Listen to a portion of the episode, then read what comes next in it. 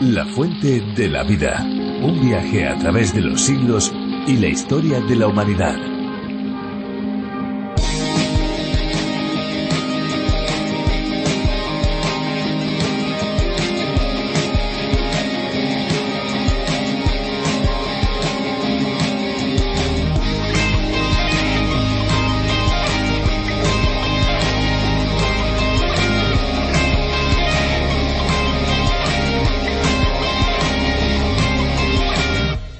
Potomanía es un síndrome caracterizado por el deseo compulsivo de beber gran cantidad de agua sin tener sed y con una sensación placentera, como resultado de una enfermedad mental. Estos pacientes se pueden llegar a beber entre 8 y hasta 15 litros de agua diarios, dependiendo de la gravedad del caso. En la botomanía se sigue un patrón bien parecido al que se obsesiona, por ejemplo, por el deporte o las dietas para estar delgado. Al beber agua se comprueba cómo se mejora, cómo se alivia, pero a la vez se refuerza el pensamiento de que el agua es necesaria para estar sano y la obsesión sigue creciendo. No se dan cuenta, pero de esta manera se esclavizan a una botella de agua. Este es el pensamiento de un potomaníaco.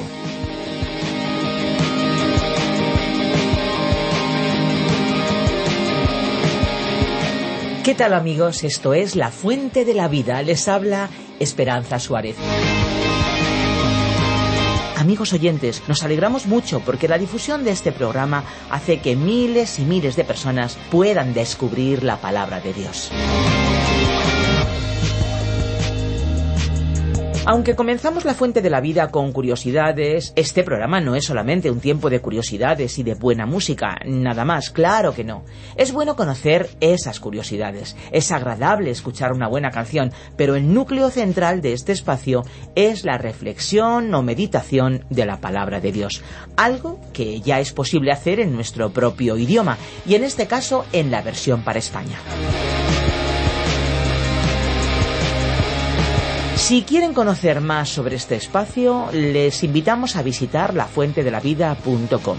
Pueden también descargarse nuestras aplicaciones a través de la Biblia y RTM 360 y no olvidarnos del Facebook y del Twitter porque también estamos en las redes sociales. Aprovechemos esta pausa musical para poder divulgar el programa a través de las redes. ¿Qué les parece? Nah, nah, nah. You see, you see, you changed the whole, the whole, the whole perspective of music, man. You changed it. Now it's all about the image. If I have a little fault, you have to go and criticize, man. But I'm gonna change all that.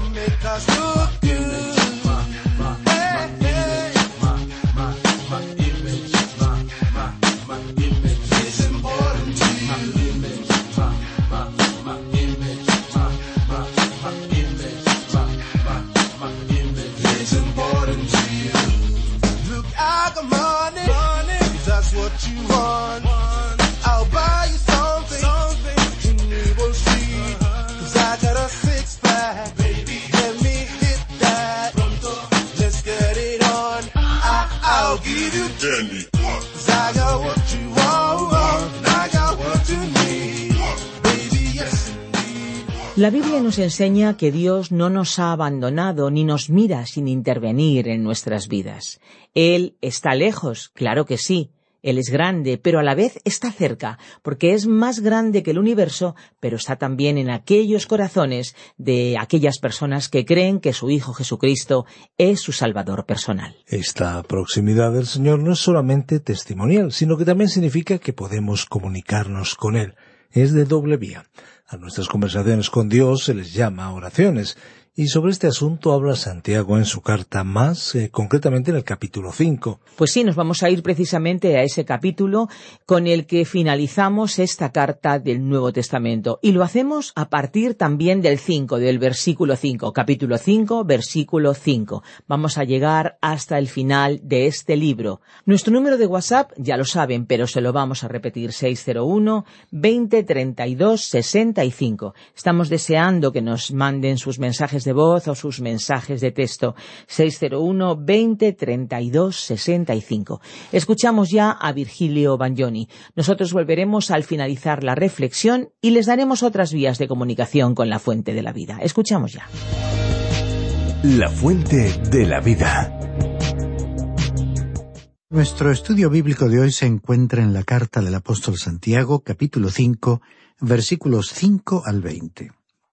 Estimado oyente, Continuamos hoy avanzando por el capítulo 5 de la epístola de Santiago, que concluye la tercera y última división principal de esta epístola, titulada Advertencia a los ricos opresores y valor de la inminente venida de Cristo. En nuestro encuentro anterior consideramos el comienzo del capítulo 5, comenzando nuestro estudio con la consideración del primer párrafo, titulado Las riquezas constituyen una preocupación, que abarca los primeros seis versículos. En el versículo cinco de este quinto capítulo de Santiago dice Habéis vivido lujosamente sobre la tierra y habéis llevado una vida de placer desenfrenado. Habéis engordado vuestros corazones en el día de la matanza. Aquí vemos que los ricos estaban gastando su dinero de una manera malvada y pecaminosa, y deseamos citar otros proverbios.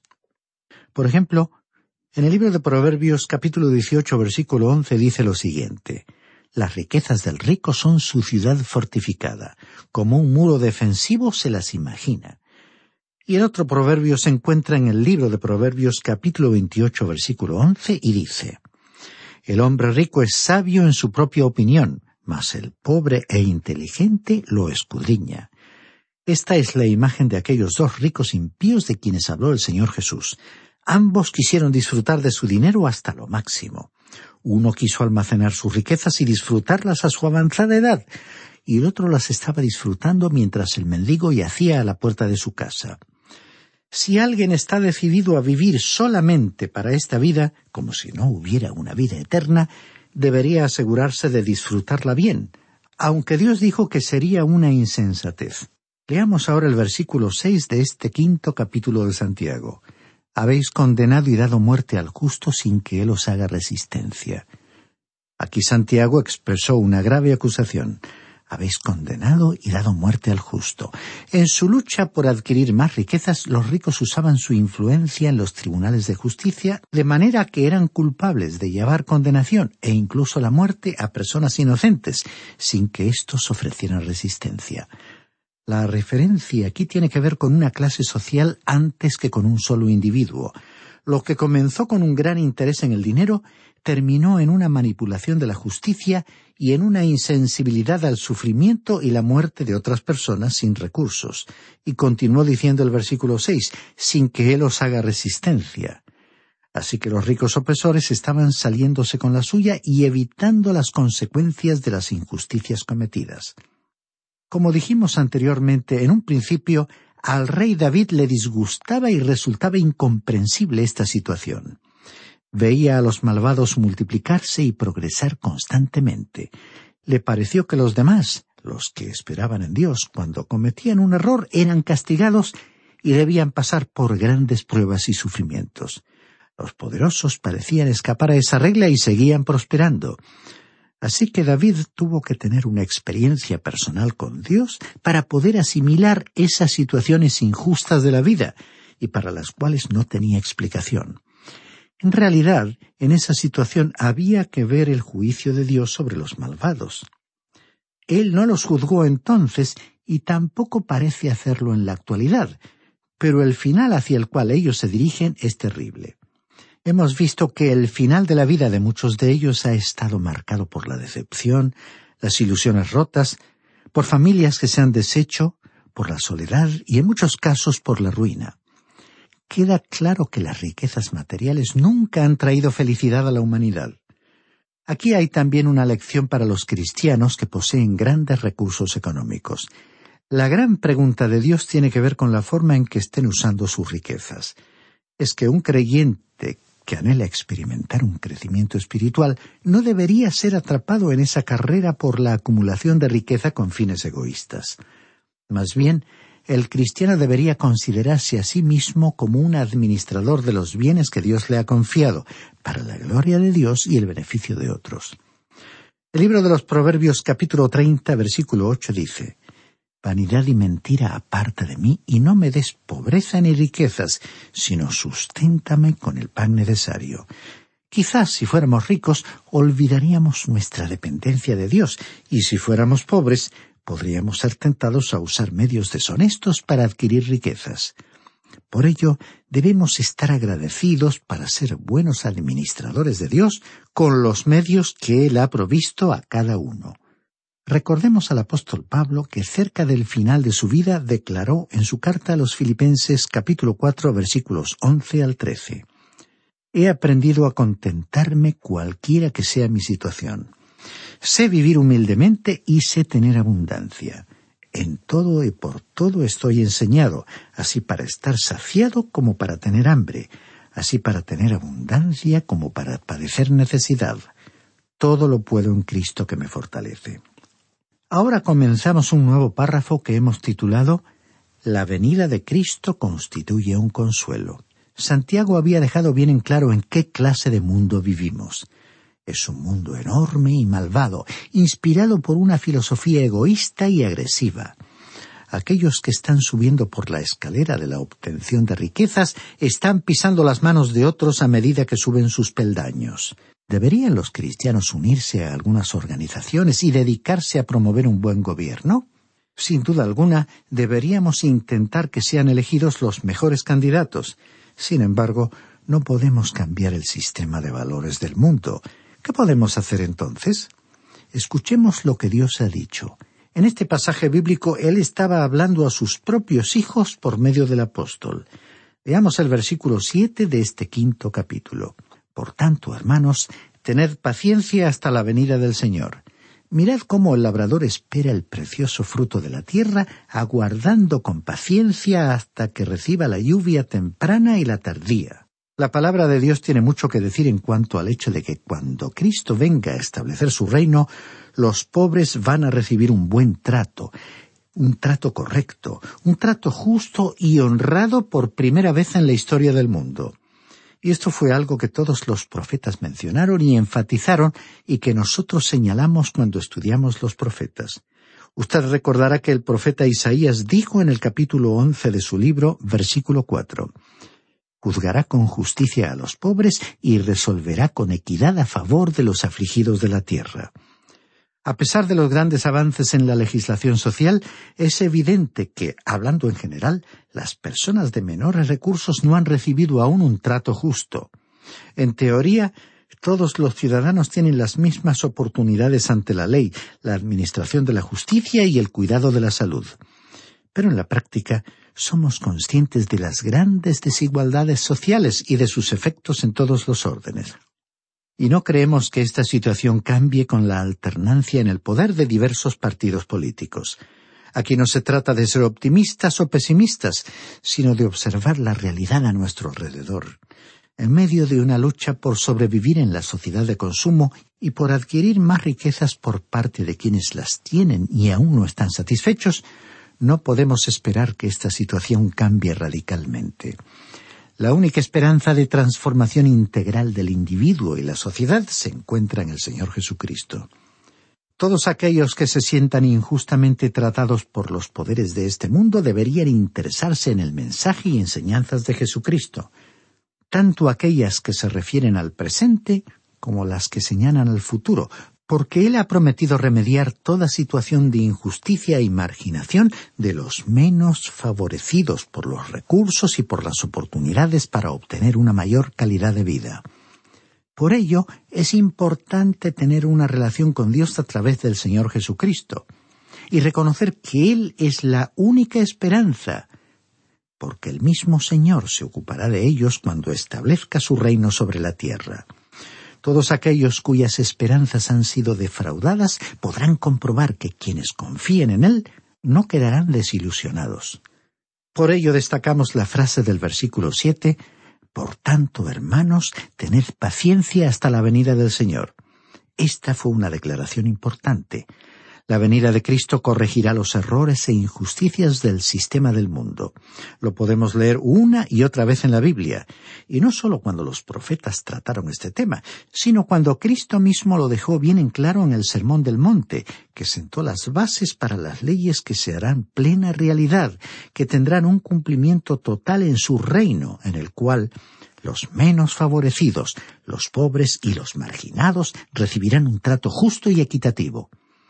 Puede usted leer por sí mismo una parte del citado Sermón de Cristo en el Evangelio de Mateo capítulo 6 versículos 19 al 24. Dice también el citado versículo 7 de este quinto capítulo de Santiago. Mirad cómo el labrador espera el precioso fruto de la tierra, aguardando con paciencia hasta que reciba la lluvia temprana y la tardía. En otras palabras, que cuando el agricultor siembra la semilla no acude al poco tiempo con ansiedad e impaciencia para ver si puede obtener fruto. El consejo de Santiago fue Tened paciencia que la cosecha ya vendrá. De esto hablaremos más extensamente cuando estudiemos el libro de Joel y de paso diremos que ese es el libro que sigue en nuestra serie de estudios. Él tuvo algo que decir con respecto a la lluvia temprana y la tardía. Queremos decir algo sobre la cosecha. Muchas veces se oye decir cuando se sale a evangelizar que se está cosechando, y no creemos que esta sea una expresión adecuada. El Señor Jesús se encontraba en el final de una época cuando estaba enviando a sus discípulos a las ovejas perdidas del pueblo de Israel y no al mundo. Y les dijo, Es abundante la cosecha, pero son pocos los obreros, como podemos leer en el Evangelio de Lucas capítulo 10 versículo 2. En ese tiempo ellos se encontraban al final de la época de la ley, y cada época ha terminado con un juicio, así como la época actual finalizará con un juicio de Dios. Esa será la cosecha. Recordemos que en Mateo capítulo 13 el Señor Jesús dijo que Él enviará a sus ángeles para recoger la cosecha. Los creyentes no cosecharán. El Señor será quien separe el trigo de la cizaña o mala hierba. ¿Y entonces qué estamos nosotros haciendo cuando difundimos la palabra de Dios? Bueno, el Señor Jesús es también un sembrador y en la actualidad Él está sembrando la semilla. Consideramos que ese es nuestro trabajo cuando nos colocamos frente al micrófono para exponer la palabra de Dios. Simplemente estamos sembrando la semilla. Quizás no mucha de esa semilla cae en buena tierra, pero al menos una parte sí cae en la tierra apropiada, y esa es nuestra responsabilidad como sembradores. Y ahora, en el versículo ocho de este capítulo cinco, dijo Santiago Tened también vosotros paciencia y afirmad vuestros corazones, porque la venida del Señor se acerca. A través de todas las sagradas escrituras se nos enseña que tenemos que vivir a la luz de la venida de Cristo. Después, en el versículo nueve leemos Hermanos, no os quejéis unos contra otros, para que no seáis condenados. El juez ya está delante de la puerta. Sería muy embarazoso, estimado oyente, si el Señor viniera cuando usted esté juzgando a alguien. Usted se encontraría de repente en su presencia y descubriría que Él lo está juzgando a usted. Lo que el apóstol estaba diciendo aquí es que uno tiene que tener toda su casa en orden, tiene que tener todos sus asuntos arreglados antes de que Él venga, porque si no lo hace, Él va a ponerlos en orden. Es muy importante que los creyentes seamos conscientes de esta advertencia. Y a continuación, en el versículo diez de este capítulo cinco de la Epístola de Santiago, leemos Hermanos míos, tomad como ejemplo de aflicción y de paciencia a los profetas que hablaron en nombre del Señor. Aquí vemos que los profetas fueron un ejemplo para nosotros. Ellos sufrieron y demostraron tener paciencia. Y el versículo once dice nosotros tenemos por bienaventurados a los que sufren. Habéis oído de la paciencia de Job y habéis visto el fin que le dio el Señor, porque el Señor es muy misericordioso y compasivo. Dice aquí, habéis oído de la paciencia de Job. Eso es todo lo que conocemos en cuanto a la paciencia de Job.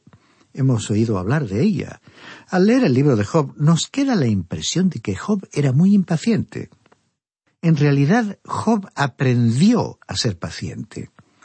Y el versículo once se completó con la siguiente frase Y habéis visto el fin que le dio el Señor, porque el Señor es muy misericordioso y compasivo. Hay que leer el final de las pruebas que sufrió Job para comprobar que él aprendió una gran lección y que el Señor verdaderamente fue compasivo y generoso con él. Y aquí, en el versículo doce de este capítulo cinco, dijo Santiago Sobre todo, hermanos míos, no juréis ni por el cielo, ni por la tierra, ni por ningún otro juramento, sino que vuestro sí sea sí y vuestro no sea no, para que no caigáis en condenación. Es decir, que cuando usted va a prometer algo, debería actuar como ante un tribunal de justicia en el que ha pronunciado un juramento comprometiéndose a decir la verdad y nada más que la verdad. Todo su trato con los demás debería tener lugar de esa forma. Nuestra palabra debería tener tanto valor como si hubiéramos firmado un contrato. Y ahora leamos el versículo trece que inicia un párrafo que hemos titulado La oración del justo es poderosa. ¿Está alguno entre vosotros afligido? Haga oración. ¿Está alguno alegre? Cante alabanzas. Algunos van a la iglesia y parece que trataran de reflejar algún entusiasmo u optimismo.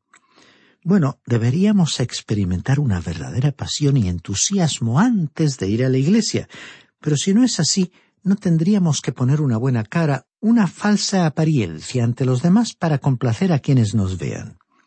Y el versículo catorce dice, ¿Está alguno enfermo entre vosotros? Llame a los ancianos de la iglesia para que oren por él, ungiéndolo con aceite en el nombre del Señor. No todos los enfermos se sanan. Dios tiene un propósito para cada creyente, tanto en la salud como en la enfermedad. Cuando uno es sanado de una enfermedad, estimado oyente, es porque esa es la voluntad del Señor. Nos preguntamos si es la voluntad de Dios sanar a todo creyente que se enferme. Si usted responde que sí, debería mantener esa forma de pensar hasta su conclusión lógica y tendrá que reconocer que esa persona, ese creyente, no moriría nunca porque sería sanado de cualquier enfermedad que causara la muerte. Si hemos sido sanados de una enfermedad, como lo han sido muchos, entre ellos el profesor Magui, que fue sanado del cáncer, habremos seguramente vivido una maravillosa experiencia por la que debemos dar gracias y la gloria a Dios. Pero si el Señor no viene antes, esperamos tener que pasar por la muerte. Aquí Santiago no estaba realmente formulando una pregunta, estaba simplemente instruyendo a sus lectores que si alguien estaba enfermo, que llamara a los ancianos de la Iglesia para que en primer lugar oraran y en segundo lugar que lo ungieran en el nombre del Señor. Hay dos palabras griegas que fueron traducidas como ungir en el Nuevo Testamento. Una de ellas se usó en un sentido religioso. Es la palabra griega crío, de la cual viene la palabra Cristos. Cristo fue el ungido. Significaba ungir a alguien con un aceite o ungüento perfumado y se usó de esta manera cinco veces en el Nuevo Testamento, refiriéndose a la unción de Cristo con el Espíritu Santo por parte de Dios el Padre. La segunda palabra traducida por ungir fue aleifo y se usó con frecuencia. Podemos mencionar una referencia en el Evangelio según San Mateo capítulo seis versículo diecisiete donde dice Pero tú, cuando ayunes, unge tu cabeza y lava tu rostro. Y lo que se quiso indicar en ese pasaje fue el ponerse un poco de aceite en la cabeza para tener un buen aspecto. El especialista en griego Trench opinó que aleifo es una palabra profana y mundana. La otra palabra, crío, es la palabra sacra, religiosa. La palabra usada en este versículo 14 de esta epístola es aleifo y significa frotar con aceite. Recordemos que cuando el rey Ezequías estaba enfermo y como respuesta a su oración, siguiendo indicaciones de un profeta de Dios, le pusieron una pasta medicinal sobre la herida que tenía. Y su herida fue sanada por Dios. En nuestro pasaje bíblico, aquí tenemos aleifo que indica frotar con aceite. Probablemente el apóstol se estaba refiriendo a una costumbre de usar el aceite como un medio de conferir honor, alivio o arreglar o acicalar a alguien. Como dijimos anteriormente, el autor de estos estudios, que sufrió una grave enfermedad, concluyó que lo mejor que podía hacer un creyente enfermo era dirigirse al Señor en oración e ir al médico siguiendo sus indicaciones. Él siguió esa regla y atribuyó a Dios su sanidad.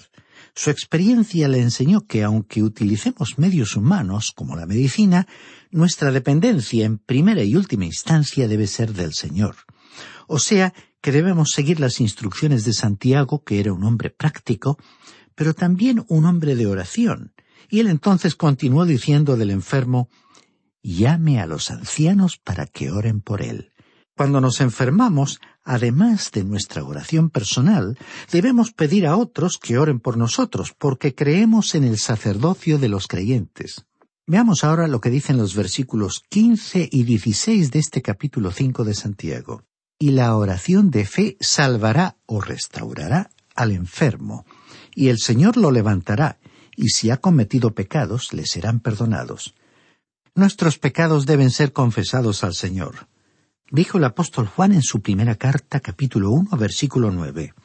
Si confesamos nuestros pecados, Él es fiel y justo para perdonar nuestros pecados y limpiarnos de toda maldad. Yo no puedo perdonar pecados ni ninguna otra persona, solo Dios puede hacerlo. Después dijo Santiago en los versículos 17 y 18 de este capítulo 5. Elías era hombre sujeto a pasiones semejantes a las nuestras, y oró fervientemente para que no lloviera, y no llovió sobre la tierra durante tres meses y seis años. Y otra vez oró, y el cielo dio lluvia, y la tierra produjo su fruto. Elías pronunció un anuncio meteorológico que no pudo ser más exacto, pues retuvo la lluvia por tres años. Las lluvias no volvieron hasta que él oró. Ahora, los dos últimos versículos de esta epístola de Santiago y de este capítulo cinco, los versículos diecinueve y veinte, dicen Hermanos, si alguno de entre vosotros se ha extraviado de la verdad y alguno lo hace volver, sepa que el que haga volver al pecador del error de su camino, salvará de muerte un alma y cubrirá multitud de pecados. Aquí se habla del que haga volver al pecador del error de su camino.